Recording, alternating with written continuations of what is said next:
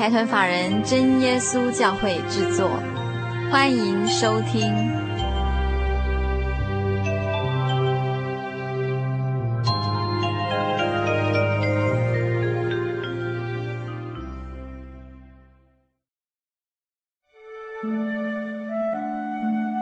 心灵的游牧民族，在空中的朋友，大家好，我是佩芝。不晓得大家还记不记得，我们在两周前跟大家分享了一个叫做“为自己出征”的故事。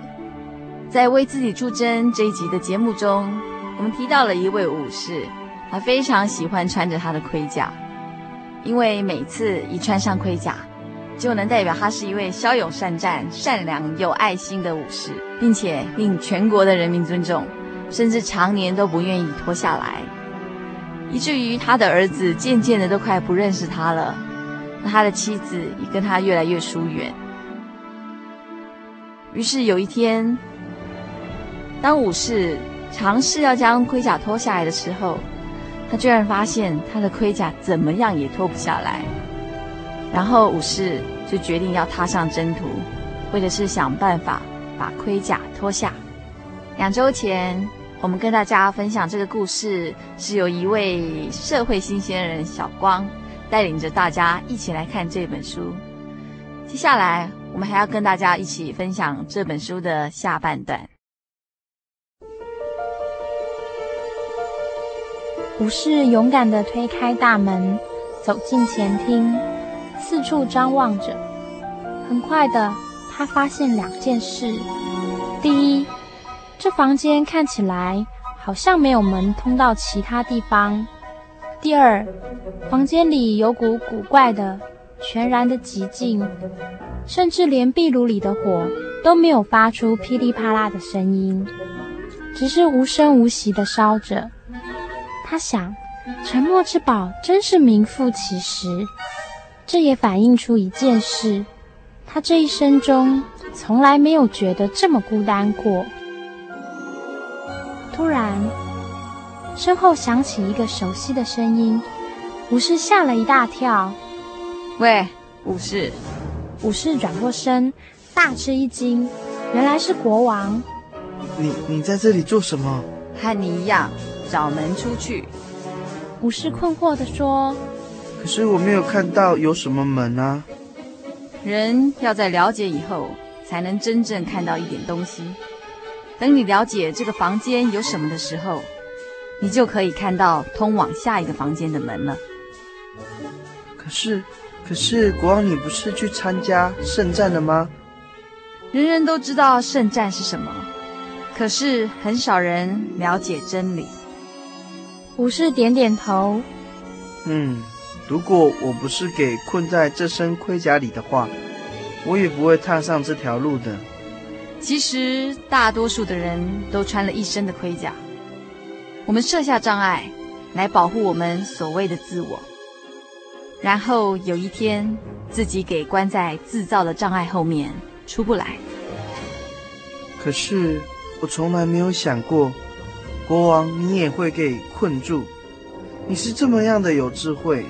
对，我是有足够的智慧，能告诉我，什么时候我被困住。该回到这里来，学习更认识自己。国王悲伤地笑一笑。那，那我们一起通过城堡好不好？这样我们就不会觉得孤单了。这样的确不会孤单，因为我们会一直说个不停。可是当你在说话的时候，你就看不到离开房间的门。武士抗议的大声嚷嚷：“可是，可是，可是，如果我们可以不说话的话，沉默里所包含的东西不只是不说话而已。我发现，只要我和别人在一起，我就只会把我最好的一面表现出来，而不会把障碍放下，让自己看看想要隐藏的是什么。”武士摇摇头，不大了解国王的意思。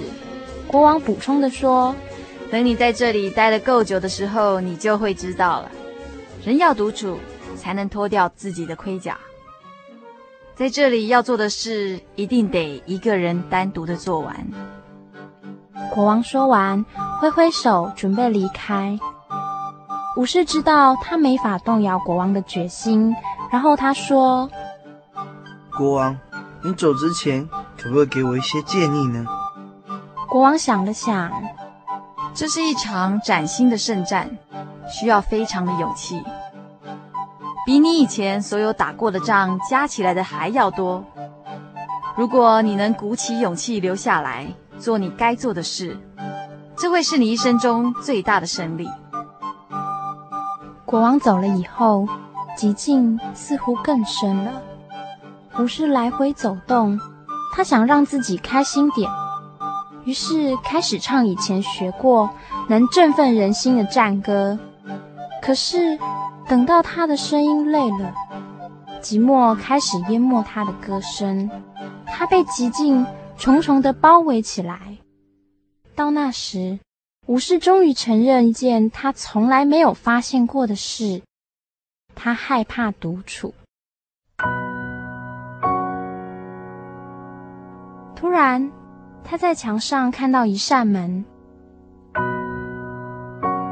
武士向门口走了过去，开门走进另一个房间里。而这个房间和之前那一个比起来小了一点，但也同样寂静无声。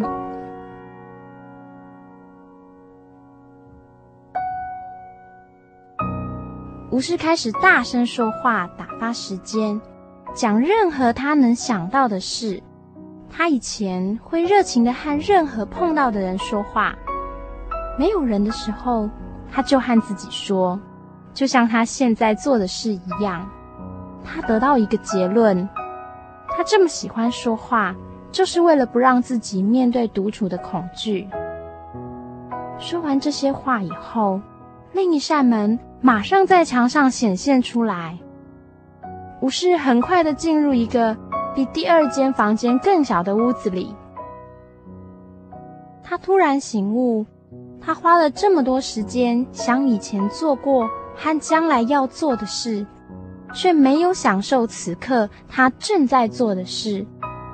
没错，就在这时候，又有一扇门在墙上出现了。第四个房间果然比之前的房间都还小。受了前面经验的鼓励，进房间以后，武士马上做了一件他到目前为止还没做过的事，那就是不想任何事。他静静地坐下，倾听寂静。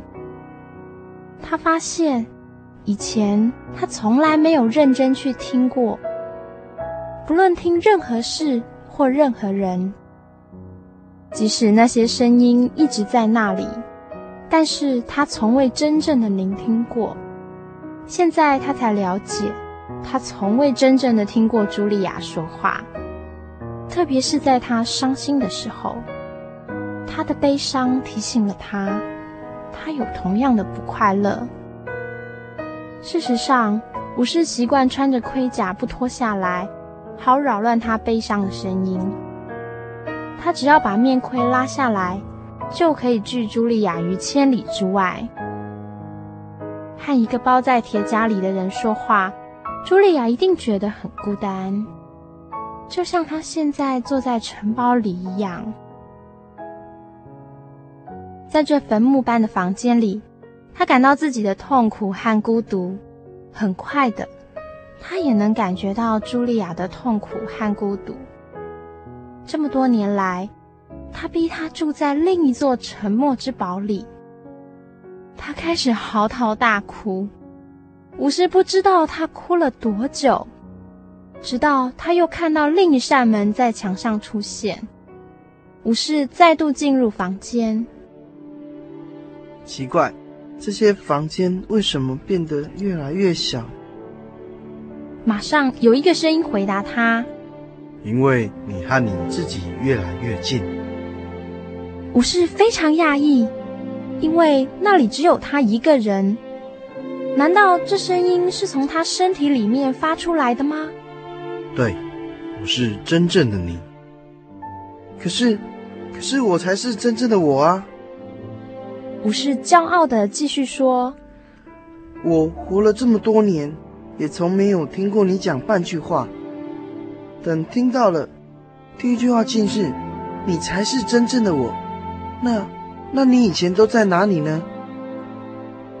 声音回答：“这些年我一直在这里，只是这是第一次，你够安静，可以听到真正的自我。”不是充满疑虑：“如果你才是真正的我，那么我是谁呢？”声音困惑地说：“我就是你。如果这样会弄混淆的话。”那么你就先叫我山吧，我想你现在一定累了，等你休息完，我们再聊吧。武士听山这么一说，果然觉得自己有些疲累，于是武士打瞌睡的点起头来，慢慢的进入梦乡。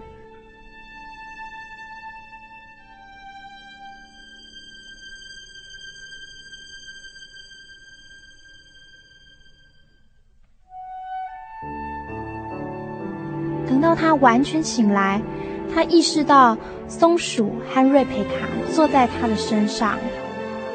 武士完全的睁开眼睛，他发现他躺在真理之道上，在沉默之堡的另一端。我我我怎么出来的？瑞培卡回答他：“唯一的可能是你变得完全的沉默了。”武士想了想，抓抓头，忽然他发现。他在抓自己的皮肤，原来他的头盔已经锈光了。松鼠说：“我们知道你在沉默之堡里一定又哭了。可是，一整个头盔怎么可能一个晚上就锈完了呢？”此时，智者突然出现在大家面前。他说。你不只待一个晚上，你真的在沉默之堡里待了一段很长的时间。武士大吃一惊：“你你你你怎么知道我我想要知道这个呢？”因为我了解自己，我就能了解你。武士开始能了解。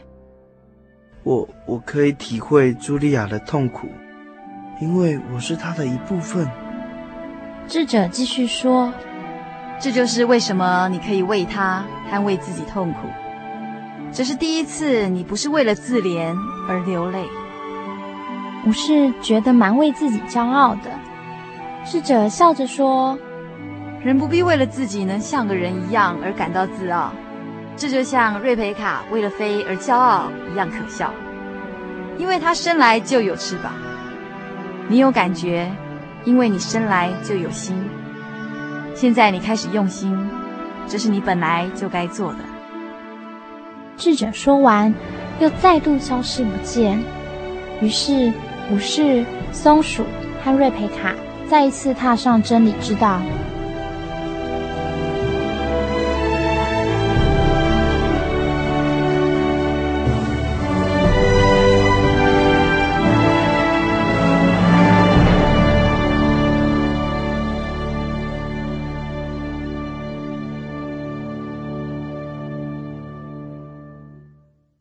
小光看到这里喝口茶心里有一些想法。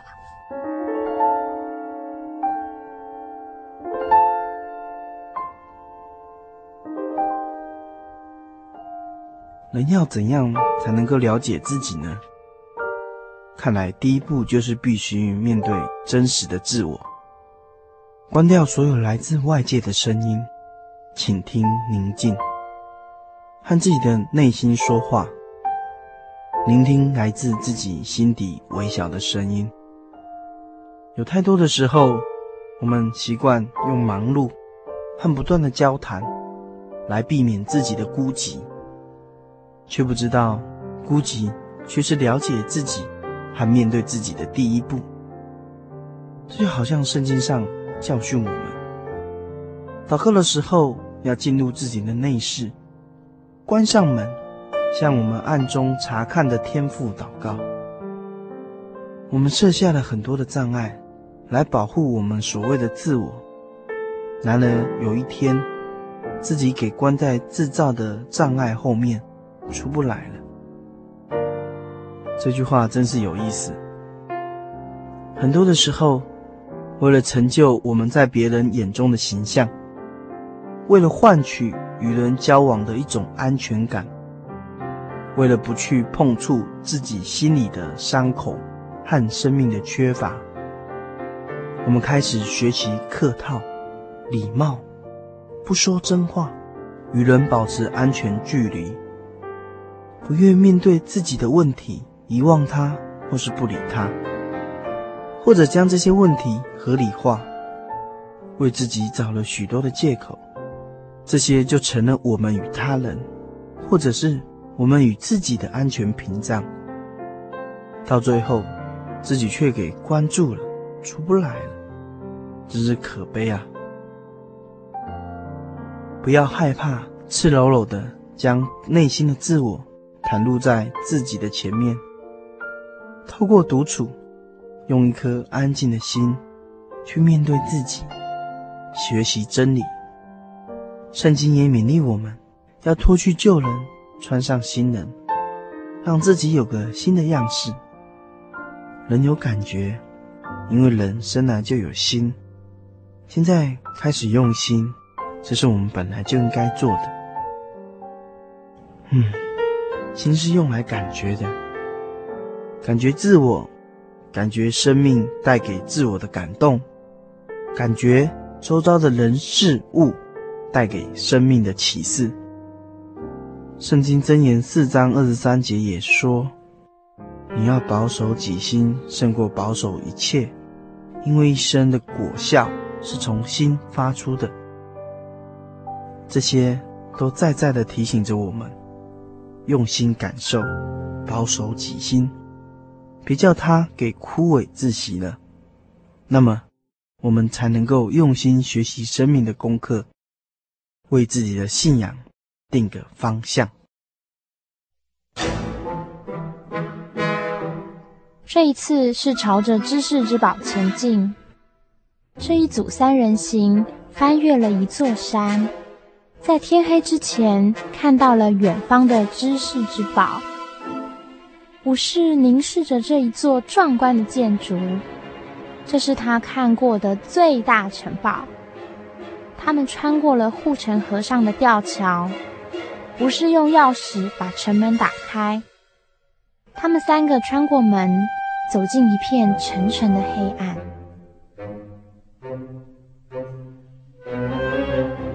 武士在城堡大门旁边摸索火炬的所在，可是却找不到。这时，他极尽目力四处张望。他发现，在微弱的光线下，在墙上有一块发亮的碑文，碑文上闪耀着“知识即为指引前路之光”。这时，山突然发出声音说。你知道的越多，这里就会变得越亮。武士叫着说：“山，我敢打赌你是对的。”话一出口，房间里就变亮了一点点。就在那时，松鼠又指着刻在另一面墙上的刻文，碑文上凿着：“你有没有把需要当作爱？”武士大声地说：“是不是要想出答案后这座城堡才会变得更亮。可是我可没有时间在这里玩问答的游戏。武士考虑要不要胡乱地闯出这城堡，不过四周的黑暗蛮让人讨厌的，而且没有剑，他的确害怕。看来只有试图去了解碑文的意义，才能离开这座城堡。于是他又念了一次碑文上的文字：“有没有把需要当作爱？”他知道。他爱茱莉亚和克斯。山说：“对，你爱他们。过，你是不是也需要他们呢？”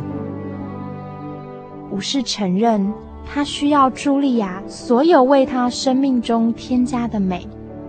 他记得，当武士的生意不好，没有钱买新衣服的时候，茱莉亚会为自己和克斯缝制漂亮的衣服。或是他打完仗回家，口袋里一文不名，他们就得搬到一座比较便宜的城堡。他多半把搬家的事交给茱莉亚去做，因为他通常又赶着去参加比武大赛。当他了解到他是怎么利用茱莉亚的时候，眼泪从脸上流了下来。对。他需要他更胜于爱他，他希望能多爱他一点，少需要他一点。可是他不知道该怎么做。他开始痛哭，他也需要克斯更胜于爱他。一个想法突然闪过他的脑海：他需要茱莉亚和克斯的爱。事实上。他需要所有被他从恐龙爪里救出的公主爱，这真是震惊的发现。他了解到，如果他不爱自己，他也不能真正爱别人。忽然之间，一圈耀眼的光线笼罩在武士的四周，他泪眼模糊的看到智者正出现在他眼前，对他说。唯有将对自己的爱推展出去，你才能去爱别人。武士问：“我我怎么才能够开始爱自己呢？”你已经开始了，知识就是通往爱之道。武士听了就停止哭声。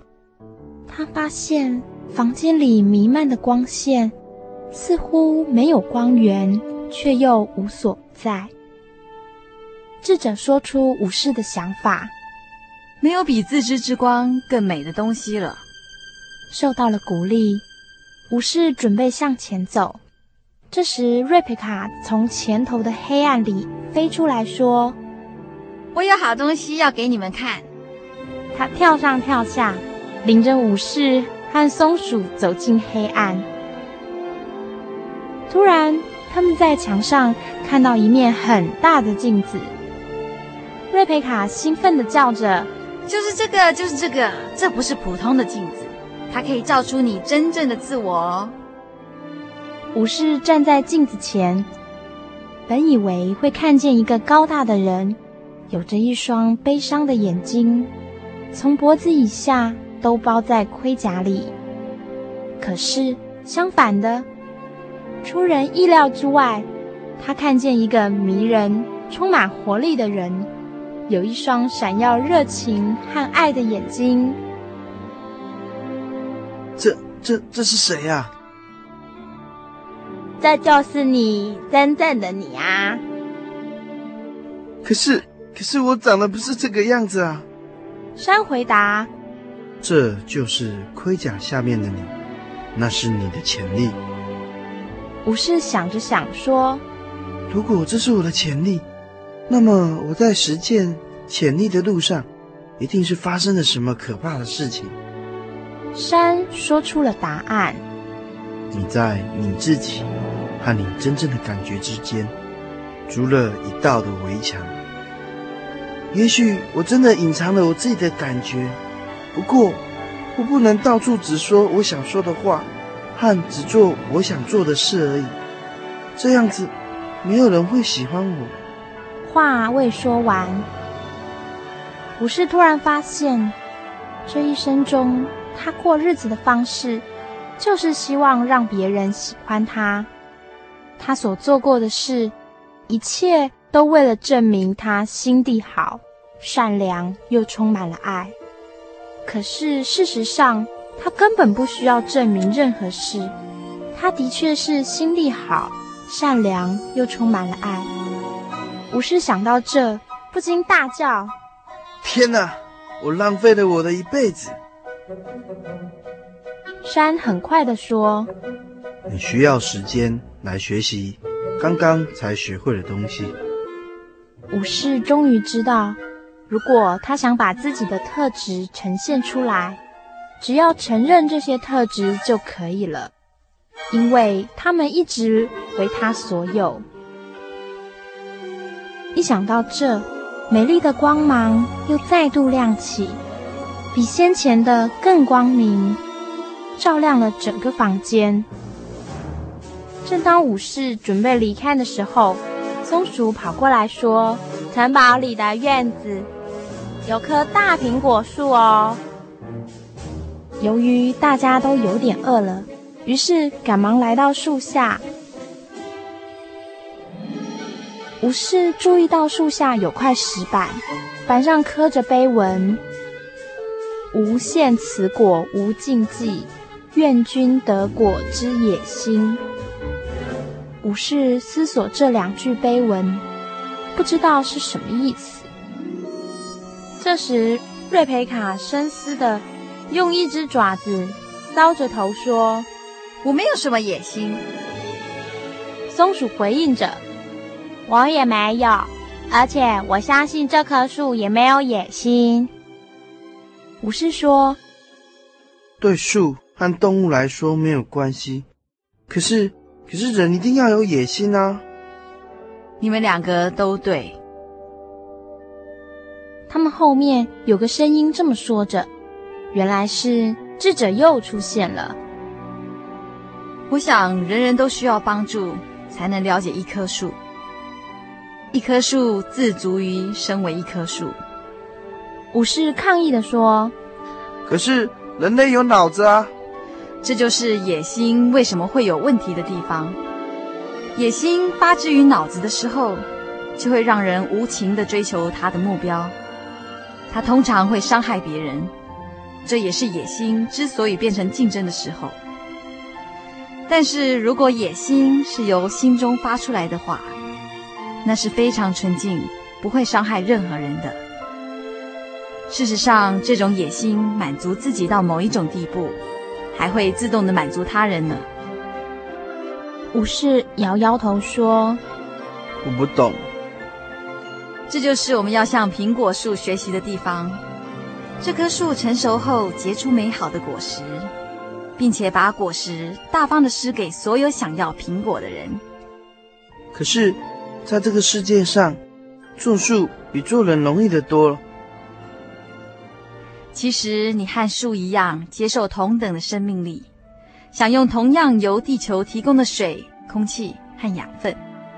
在你的脑子里，你永远不满足于只是存在，你总是想要成为什么，所以你不能享受真正的存在，因为你太忙着想变成其他的样子。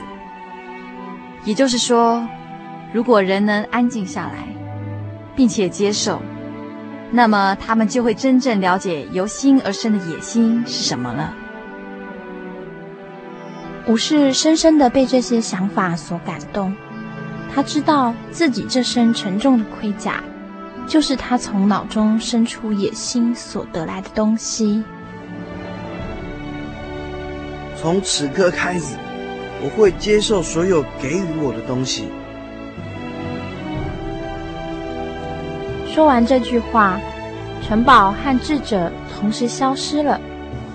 武士惊讶地发现，他手背和腿上的盔甲已经生锈，掉了下来。现在，盔甲大部分都锈掉了，只剩下胸甲。他觉得多年来未有的轻松和年轻，也比从前更喜欢自己。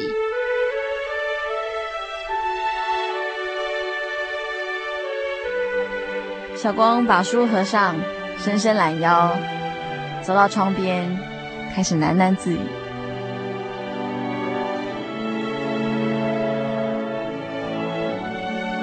学会独处，请听寂静，才能够学会面对自己，聆听自己心底微小的声音。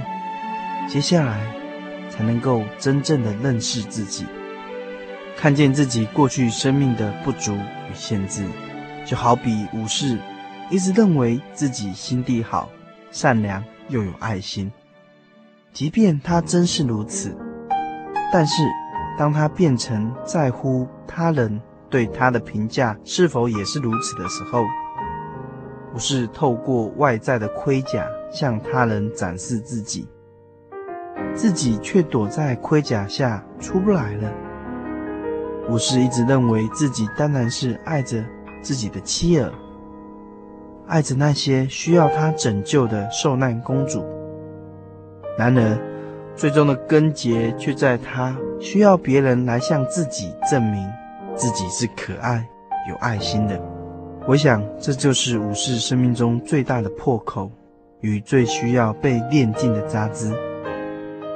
唯有当他明白了这些，他才能够对过去的生命感到痛悔。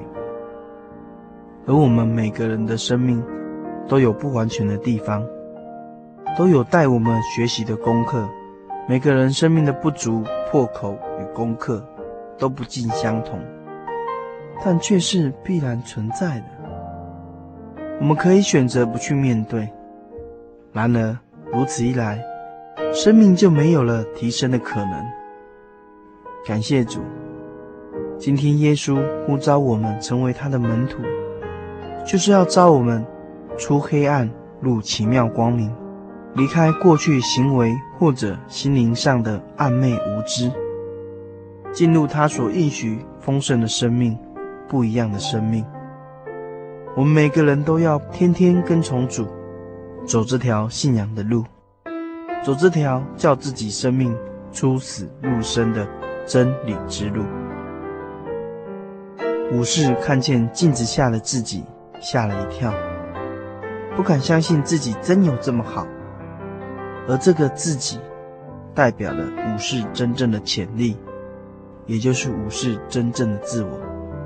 其实，我们每个人都是神的儿女，是照着他的形象造的，有真理，有仁爱，有圣洁。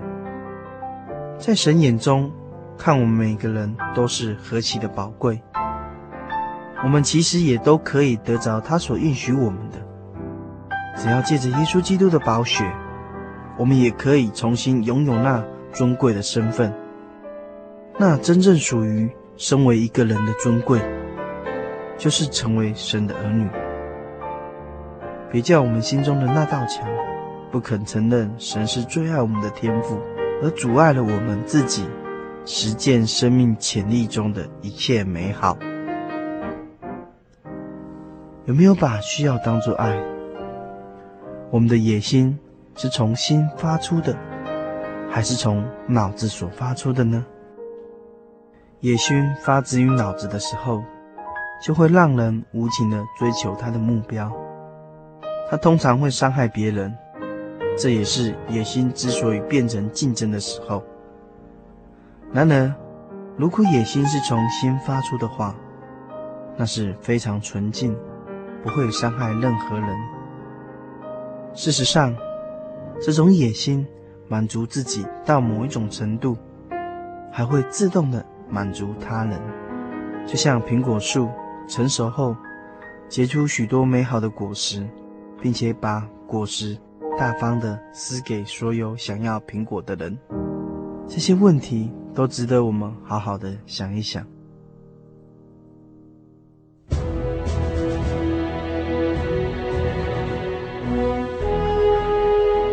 接着，他们来到了智勇之堡。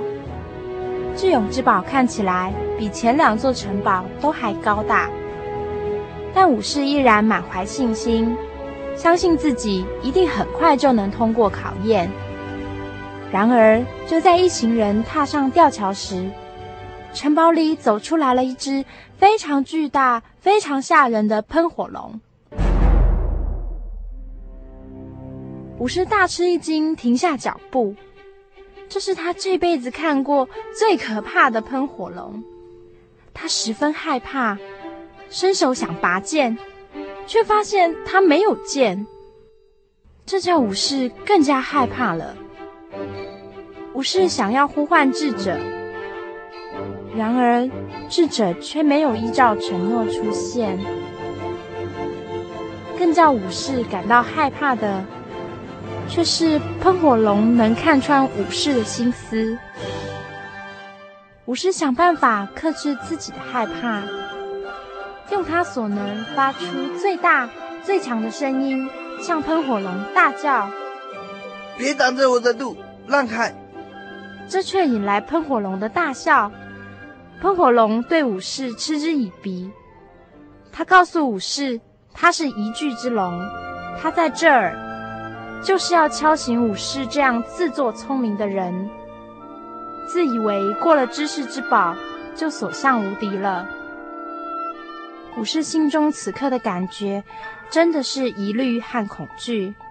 虽然他想起智者曾经说过。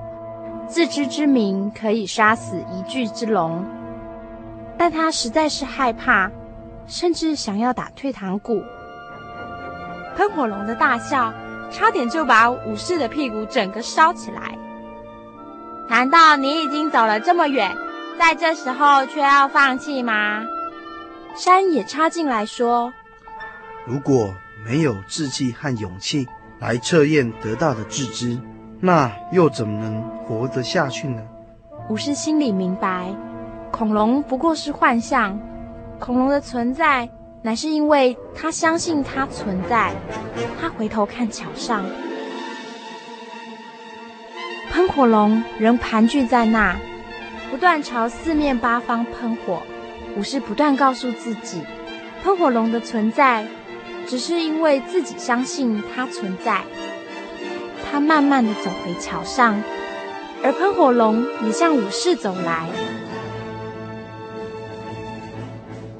武士并没有停下脚步，不过很快的，武士的勇气被喷火龙不断喷出的火焰融化了。他回头逃之夭夭。喷火龙狂笑一声，朝武士喷出一道强力的火焰。武士屁股着火了。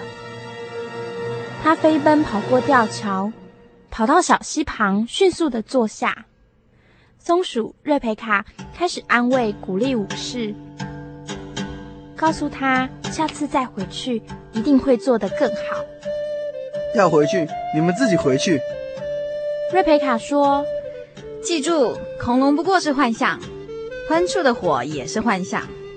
只是当你相信恐龙是真的，火也就变成真的了。”如果你相信一具之龙是真的，你就给了他力量来烧你的屁股。山接着又说：“如果你回去面对恐龙，有可能他会消灭你；可是如果你不去面对他，他一定会消灭你的。”武士知道自己已经没有退路，他必须去面对喷火龙，去面对自己的疑虑和恐惧。他鼓起勇气迎向前去，不再相信喷火龙是存在的。而这个时候，喷火龙喷出的火焰越来越小，喷火龙的身体也不断缩小。正如武士心中的疑虑不在，武士打败了喷火龙，也打败了自己的疑虑与恐惧，城堡也消失在他们眼前。望着前头的山顶。路是更加的陡峭，但武士心中明白，再也没有什么可以阻止他了。真理之巅上，武士一寸又一寸的往上爬着。快到山顶时，武士已经精疲力尽，他气馁了，他觉得他爬不上去了。更何况他现在吊在峭壁上。进退两难，路上有一块巨石，巨石上有句碑文：“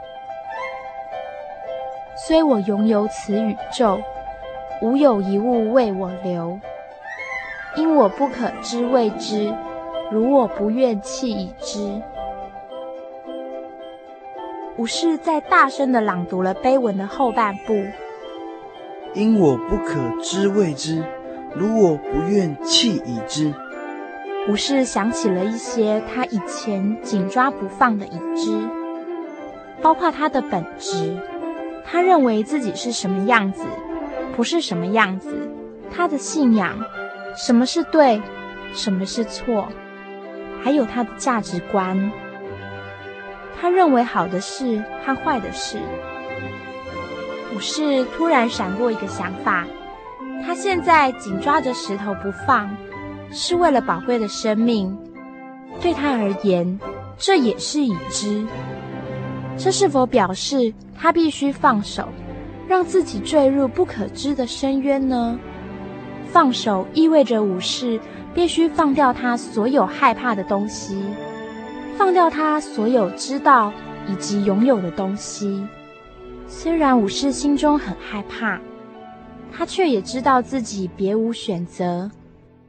放手，然后信任，信任宇宙间最终的力量与存在。放手的那一刻起，他回忆起自己的一生。他放弃了一切对别人的责难，他不再有评价或成见。清晰的看着自己的一生，为自己的生命全然负责。从那一刻起，他不会再为了自己的苦难或错误去责怪除了他以外的任何人或事情。奇迹发生了，他开始向上掉出深渊。最后，他站在山顶上，一种全面而全新的幸福感满溢在他的全身。从前，未知叫他恐惧；如今，他满盈着爱，对自己的、对妻儿的，以及对整个奇妙世界的爱。他感动的流下眼泪，眼泪流到胸甲，因为这是心的泪，很快融化了盔甲最后剩下的部分。他不会再穿着盔甲向四面八方骑去。好证明自己心地好、善良又充满爱。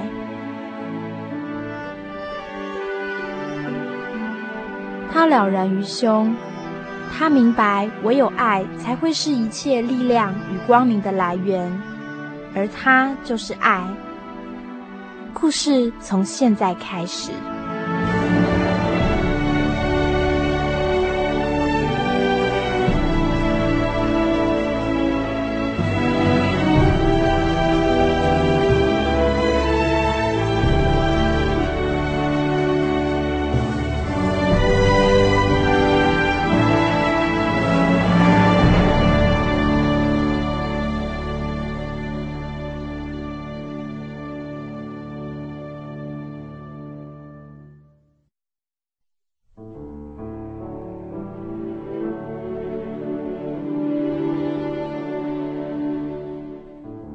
小光终于把这本书看完了，他开始回想起这整本书说的话：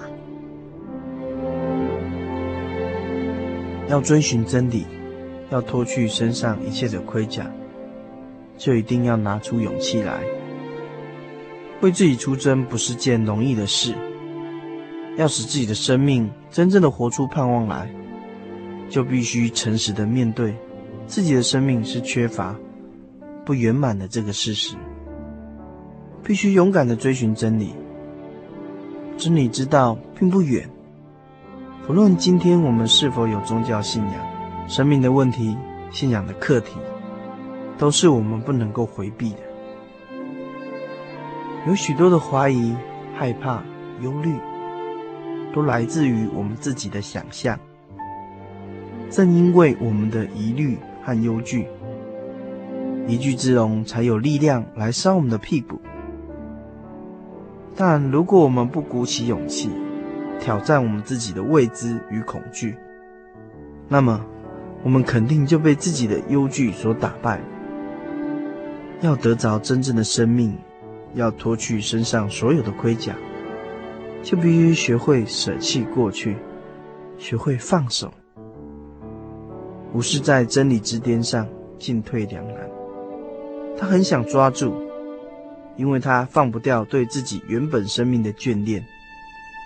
但是，如果武士不放手，武士不能够从心里舍弃掉对过去那充满虚伪、无知、缺乏的生命的一种眷恋，那么他就永远不能够得到那更美好、更真实的生命。过去，耶稣提醒我们：人若不重生，就不能够见神的国。又说：人若看重自己的生命，就必丧失生命；人若舍去自己的生命，就必得着那真正的生命。我们接受基督的救恩，借着洗礼归入耶稣的死，和主一同埋葬。我们的旧人也和耶稣同钉十字架，便叫我们像罪是死的，得以像神是活的，有新生的样式。哇！这是多么奇妙的救恩和真理啊！我们一定要愿意，才能够借着耶稣的救赎，有了新的生命，一个有信心、有盼望、有爱、丰盛而真实的生命。圣经上说：“若有人在基督里，他就是新造的人，旧事已过，都变成新的了。”又告诉我们。真理叫我们得以真正的自由，接受耶稣成为我们的救主，脱去过去行为的旧人，用新的样式、新的态度、新的价值观、人生观，以信心、盼望与爱心去过神所赐给我们的每一天，那么我们就会像武士一样，领略到他就是爱。我们也可以让这故事在我们的身上，从现在开始。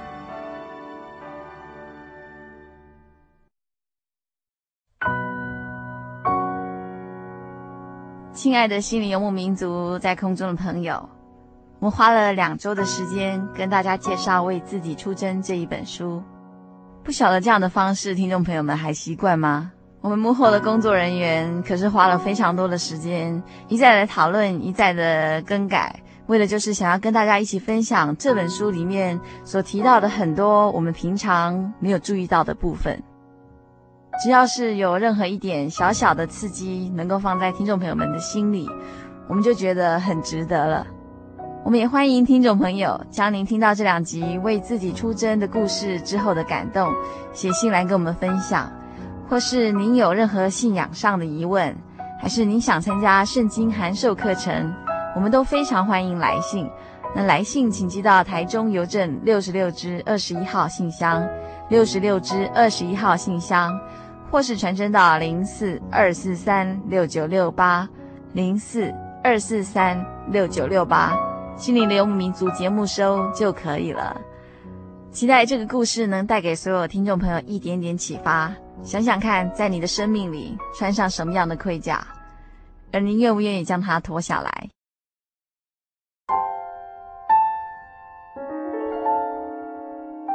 接下来，我们要跟大家分享一位听友在为他自己的生命出征的时候写的一篇文章，这个题目就叫做“祝我生日快乐”，作者是大头轩。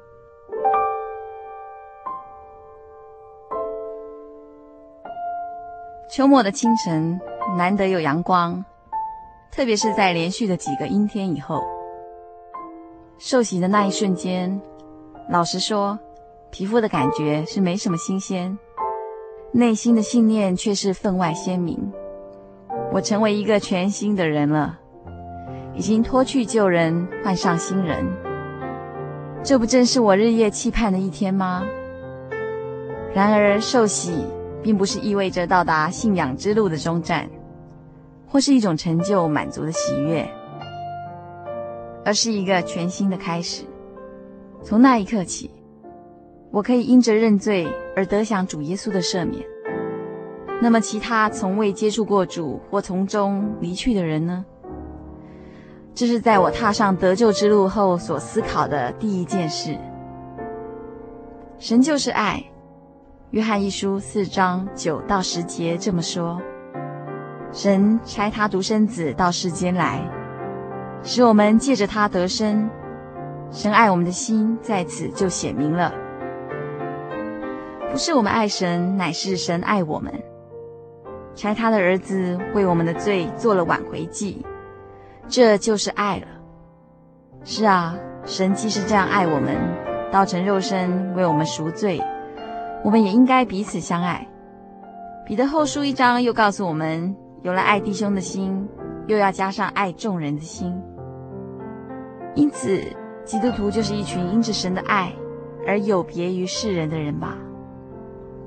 如此，既已受洗归入基督，又从爱中领受圣餐，主的肉、主的血、主的灵已经在我们里面。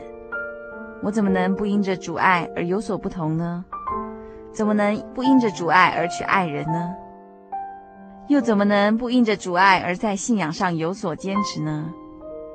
纵然这是一项艰巨的工作，却是我一辈子所求。更是主耶稣启示给我的一条又真又活的路。你是我生命的原点、支点和终点。主啊，我向你献上我所有的感谢。愿一切荣耀、尊贵都归给我天上的父神。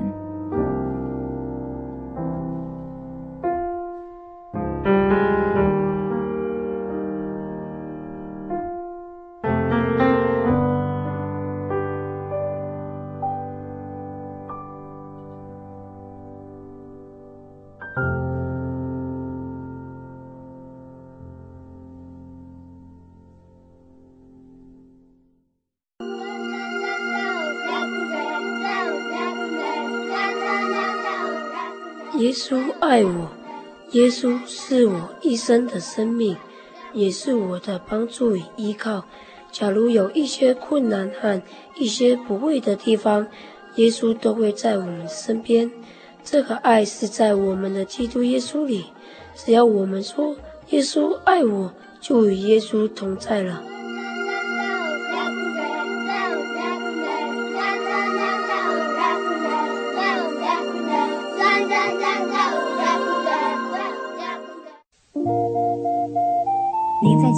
曾经看过这样的招牌“真耶稣教会”吗？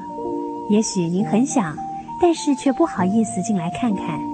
其实我们真的非常欢迎您。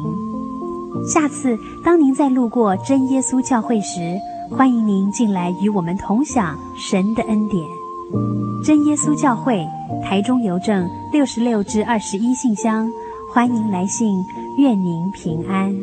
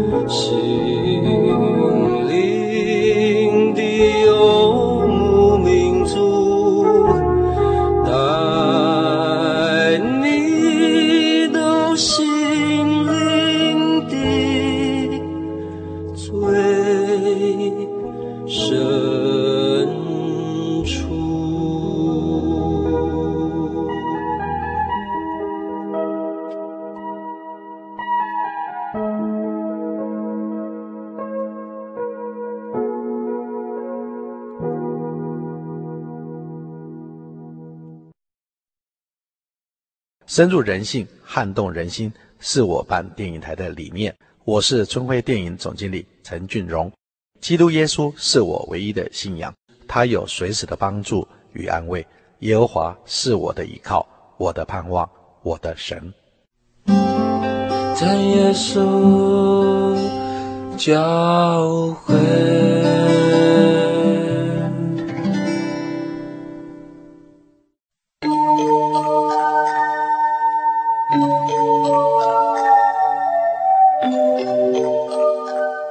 嗨各位亲爱的朋友们，短短一个小时的时间又要接近尾声了。呃，在节目最后，还是要叮咛所有听众朋友们：如果您喜欢本集的节目，或是愿意参加函授课程的话，都欢迎写信到台中邮政六十六支二十一号信箱“心灵的游牧民族”节目收，或是传真到零四二四三六九六八。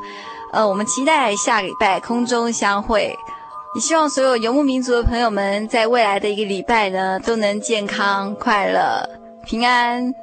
我的心是一只鸟，飞行介于黄昏与破晓，阳光下。